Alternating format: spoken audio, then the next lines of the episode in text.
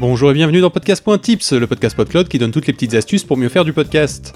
Aujourd'hui, nous allons vous parler de comment protéger votre podcast et aussi comment vous protégez vous. L'ensemble de votre podcast est une marque, son titre, son logo, etc. La première chose que vous pouvez faire, comme on l'a déjà vu, c'est de réserver son nom partout où il est disponible. Facebook, Twitter, Instagram, LinkedIn, etc. Tout cela est gratuit, alors pourquoi prendre le risque de ne pas avoir ce nom disponible le jour où vous le souhaitez? Ensuite, et là on rentre dans la partie payante, réservez le nom de domaine. Cela ne coûte qu'une douzaine d'euros par an et vous permet par exemple d'avoir une adresse personnalisée en contact le nom de votre podcast, ce qui est bien plus classe qu'une adresse Gmail.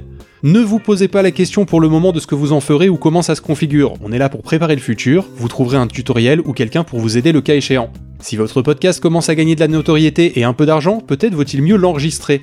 On ne parle pas ici du bouton record, on parle de la marque. Vous pouvez protéger votre podcast en le déposant comme une marque auprès de l'INPI. Il vous en coûtera 220 euros, ce qui n'est pas inaccessible si vous prenez de la traction avec vos productions. Concernant les productions que vous utilisez, vous devez être aussi dans la légalité. Cela veut dire que vous devez justifier du fait que vous avez le droit de les utiliser.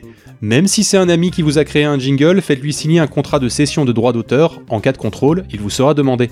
Concernant les autres musiques ou les extraits d'œuvres protégées par le droit d'auteur, il faut agir avec prudence. C'est pour ça qu'on vous recommande d'utiliser le plus possible des œuvres libres de droit ou à la réutilisation autorisée comme ceux sous licence Creative Commons. Dans tous les cas, si vous commencez à gagner de l'argent avec votre podcast et ou que vous avez l'intention d'en faire votre métier, nous vous conseillons de prendre contact avec un avocat spécialisé. Il saura vous conseiller bien plus efficacement qu'une petite chronique de deux minutes sur le sujet. La semaine prochaine, c'est Bigaston qui vous présentera ce qu'est la syndication, une méthode pour tirer le maximum de vos productions.